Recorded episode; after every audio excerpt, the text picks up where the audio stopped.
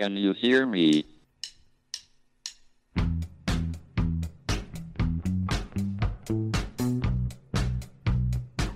Houston, we have a problem. It's one small step for man, Now I am become death, one giant leap for mankind. the destroyer of worlds.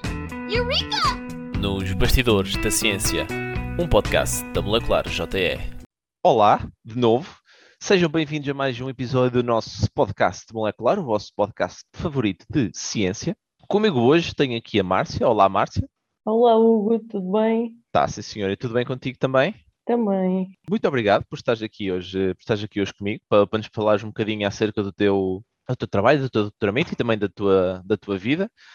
Podias começar então por eh, fazer assim um breve, uma breve apresentação, um breve resumo de ti e do teu percurso académico para os nossos ouvintes? Sim, claro. Eu entrei na licenciatura em Química na Universidade de Coimbra em 2011 e, por acaso, nem sequer era a minha primeira opção. Eu, por acaso, a minha primeira opção era Química Medicinal, que é o teu curso, e, e Bioquímica e coisas assim. E depois, ainda bem que isso acabou por não acontecer, porque foi das áreas que eu menos tive interesse durante a minha licenciatura. Foi assim Pois, uma é volta que- do destino, não foi? Foi assim uma volta do, do destino que calhou bem. Yeah, exatamente. E depois acabei por seguir para o mestrado, também em Química, e fiz uma tese em Catálise, também na Universidade de Coimbra.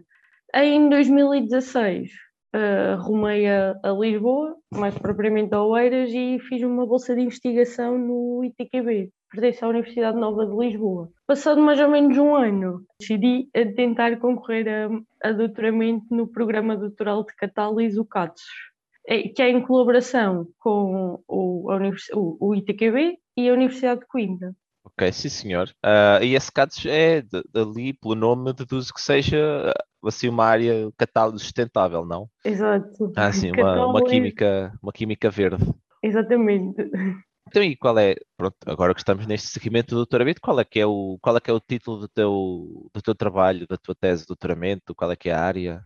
Então, eu desenvolvo no- novos catalisadores para reações assimétricas e a sua aplicação na síntese total de compostos biologicamente ativos. Muito bem. Ah, Por falar em catálise, por falar em catálise assimétrica, não é nem mais nem menos do que a área da química que foi eh, premiada com o Nobel da Química deste ano, certo? Exatamente. Com- Exatamente. Benjamin List e David Macmillan. Não se esqueçam, caros ouvintes, fizemos também um episódio especial sobre o Prémio Nobel. Podem parar agora este podcast para ir ouvi-lo, ok? Estão à vontade, não fico chateado com vocês se o forem ouvir agora. Falamos lá sobre o Prémio Nobel, que pronto, é da área da- do trabalho da Márcia. E então, no teu trabalho, tu estavas aqui a falar que fazes a catálise de compostos biologicamente ativos. Que compostos é que tens sintetizado? Como, o, que é que, o que é que tens trabalhado assim mais em, em específico? Alguma área assim muito específica de compostos? Alguma classe de compostos? Isso seria a última parte do meu trabalho e eu acho que ainda não cheguei lá e acho que nunca vou chegar. Eu ainda estou na síntese dos, dos organocatalisadores. Ah, ok. Então tu estás naquela, tu estás numa parte mais inicial ainda do teu, do teu projeto. Exatamente. Nós sabemos, pelo menos eu e tu sabemos porque trabalhamos na área, os nossos ouvintes não sei, mas a ciência nem sempre é só boas notícias, não é? E se calhar aqui estás a passar por uma fase ah, de muito trial and error ainda, não é? É, exatamente. Assim, em específico, o que é que o que é que tens feito e o que é que tem acontecido? Quais é que são os passos que tu dás para a frente e quais é que são os passos para trás, por exemplo? Então, no, no grupo de investigação onde eu, onde eu me insiro, que é o Bioorganic Chemistry Group, no ITQB, eles já tinham usado catalisadores derivados do ácido tartárico, que é uma fonte natural de quiralidade, existe disponível na natureza, e eles tinham usado estes catalisadores em reações ginantioseletivas, ou seja, que só vão dar um dos ginantiómeros, com Uhum. bons resultados.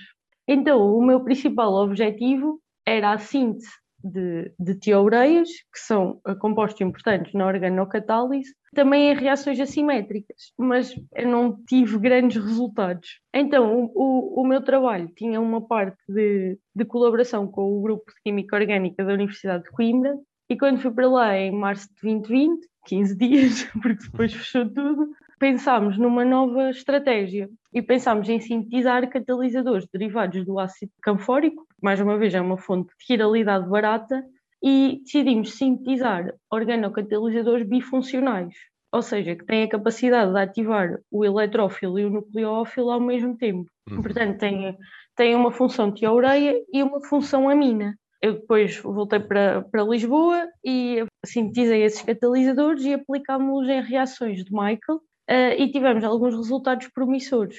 Vamos aqui fazer uma breve pausa, porque não, não sei se os nossos ouvintes estão todos familiarizados com os conceitos que tu introduziste. alguns, há alguns conceitos que eu, que eu gostava que tu assim, simplificasses um bocadinho para os nossos ouvintes. Então, o que são enantiómeros e o que é que é aqui a, a quiralidade? Os enantiómeros são como as nossas mãos. Uhum. São a imagem no espelho uma da outra, não sobreponíveis. Existe o enantiómero R e o enantiómero S. Exato, sim, sim. Cada um com a sua, com a sua orientação espacial, não é? Exatamente. Para os nossos ouvintes, o exemplo disso são, por exemplo, os nossos aminoácidos. Os nossos aminoácidos têm todos uma configuração específica necessária para o funcionamento do nosso corpo, para eles desempenharem a sua, a sua função. Infelizmente não tiveste os melhores resultados, mas pronto, já sabes agora o que é que não funciona, não é? Não, por este processo já sabemos o que é que não está a funcionar aqui. Então, e agora, uh, a tua bolsa está a chegar ao fim, quase, certo? Vai escrever, não é?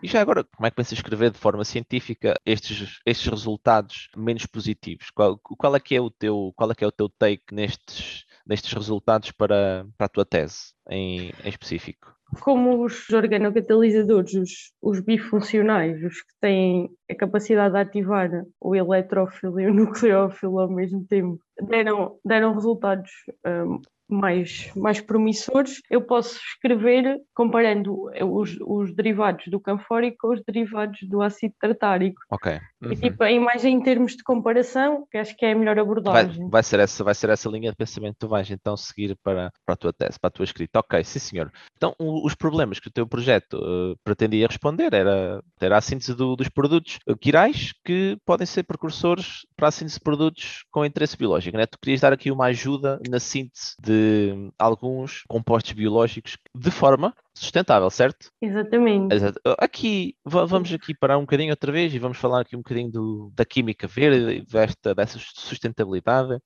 é uma, é uma área que está em franco crescimento, não achas? Sim, exatamente, por isso até ganhou o, o, Prémio Nobel. O prémio Nobel. Exatamente, sim, sim. Há porque há um grande problema que é há, há, alguns processos que infelizmente produzem bastante, bastante lixo e lixo que não, não temos muito, muitas formas de o processar, certo? Hum, exatamente. Uh, fica ali arrumado a um canto, bem acondicionado sempre, e esperamos que ele não, não seja muito mau. E tu tens acompanhado este, este crescimento da química verde, por exemplo, aí no, no ITQB, na Nova, tu tens, tu tens visto alguma mudança de, de interesse, mesmo nos, teus, mesmo nos teus colegas, que agora queiram adotar um bocadinho mais uns processos mais verdes ou, ou não? Como é que está isso? Por exemplo, no, no, no, meu grupo de investigação, uma grande parte tem, tem tentado procurar alternativas mais verdes para a sua síntese. Nem sempre é possível, uhum. mas quando dá, acho, acho que é importante e, e por isso é que eu, eu, o meu trabalho é muito focado na organocatálise, em que eu não utilizo metais para, no, no, no, meu catalisador e, e tem uma outra série de vantagens, como não é preciso condições de reação tão específicas, Uhum. que também vão consumir recursos. Exatamente, exatamente. É assim, pronto, esta alternativa é uma, é uma, é uma solução que tem vindo a ser eh, desenvolvida, não é? E que, pronto, o principal objetivo é manter o progresso científico sem custar muito ao, ao nosso planeta. Então, já falámos que realmente foi nessa, foi nessa área que o Prémio Nobel foi atribuído. E, Márcia, fala-me agora um bocadinho, um bocadinho de ti fora do laboratório. Quais é que são os teus hobbies? O que é que gostas de fazer nos teus tempos livres? Olha, uh, nos, nos meus tempos livres eu gosto muito de ver filmes, séries, ler livros e conversar com pessoas. é o que eu mais gosto de fazer. E uhum. pronto, e beber cerveja, claro. Enquanto apreciadora, não é? Enquanto apreciadora e degustadora de, de cerveja, não é? claro, exatamente. E, e, eu, e há uns, o ano passado, em setembro do ano passado, eu pensei, por que não aliar o meu gosto por isto tudo e ainda o meu gosto por escrever. Então comecei como redatora no jornal online que é o Espalha Factos, que escreve essencialmente sobre entretenimento. Ok. Eh, embora haja uma liberdade enorme para escrever sobre, sobre temas que, que, que nos interessem. Por exemplo, o, o mês passado publiquei em parceria com um rapaz que é geógrafo um, um artigo sobre a COP26, por exemplo. Ok, exatamente. Que te- te- teve alguma, teve alguma controvérsia, não é? Por causa de- da quantidade de jatos privados que, eh, que voaram e que se deslocaram para uma cimeira acerca do clima. Ok, compreendemos, compreendemos que seja um assunto bastante delicado. Ah, e se calhar pode- podemos também recomendar aos nossos ouvintes para, para ir ler essa, essa peça que tu, que tu e, esse, esse rapaz geógrafo escreveram. Queres deixar aqui o link para, para, para as pessoas seguirem o Espalha Factos? Onde é que podemos encontrar o Espalha Factos? Ah, no, é, é um, te- existe mesmo o site na, na internet e depois Ok. podem seguir no, no Instagram, Twitter e acho que também no Facebook. Ok, muito bem, muito bem. E já agora, assim, esta parte de, da redação online, como é que, como é que está a ser? É assim, porque nós estamos habituados a escrever, nós cientistas, estamos habituados a escrever noutro contexto, não é? Estamos assim um texto muito mais técnico, sem muitas opiniões que nós possamos dar, não é? Porque nós estamos lá para, para, para descrever os factos e aquilo que está a acontecer à nossa frente. Como é que, como é que foi agora começaste assim na, nesta redação? Como é que é? É uma lufada de ar fresco? É uma aprendizagem nova? Sim, e eu acho que é importante para nós cientistas não ficarmos na bolha e só aparecermos nos jornais e na televisão quando há cortes no- nos financiamentos para a ciência. Que é- que, que infelizmente são uma realidade. mas acho que é importante termos sempre um papel ativo na sociedade, a não estarmos sempre só fechados no laboratório. Exatamente, sim, sim. E, e olha que o método de escrever uma notícia não é muito diferente do método científico, e então eu acho que até tive alguma facilidade por causa disso. Ok, então foi uma vantagem, não é? Foi uma vantagem tu Foi viste vantagem. da ciência. Muito bem. Pronto, Márcia, alguma, alguma take-home message para os nossos ouvintes? Eu acho que se deixar uma, uma mensagem é Força? não levem, não levem a vida como uma checklist, nem como uma linha reta. Não é por sermos cientistas que não podemos escrever para um jornal online, por exemplo. Ok, muito bem. Márcia, muito obrigado por teres despendido do teu tempo a estar aqui comigo e com os nossos ouvintes. Muito obrigado. E pronto, ah, espero que este pequenino podcast de ciência tenha aquecido os cérebrozinhos dos nossos ouvintes neste dia de. Não é inverno, mas já parece inverno, não é, Márcia? É verdade. Pronto. Obrigada pelo convite. Ora é essa. Foi um gosto ter-te aqui. Para os nossos ouvintes, um resto de uma boa semana, um bom fim de semana. A altura dos exames está aí a chegar, portanto, malta, estudem. E da minha parte e da parte da Márcia, é tudo por hoje, ok? Vemo-nos no próximo episódio. Até lá, boas experiências. Can you hear me?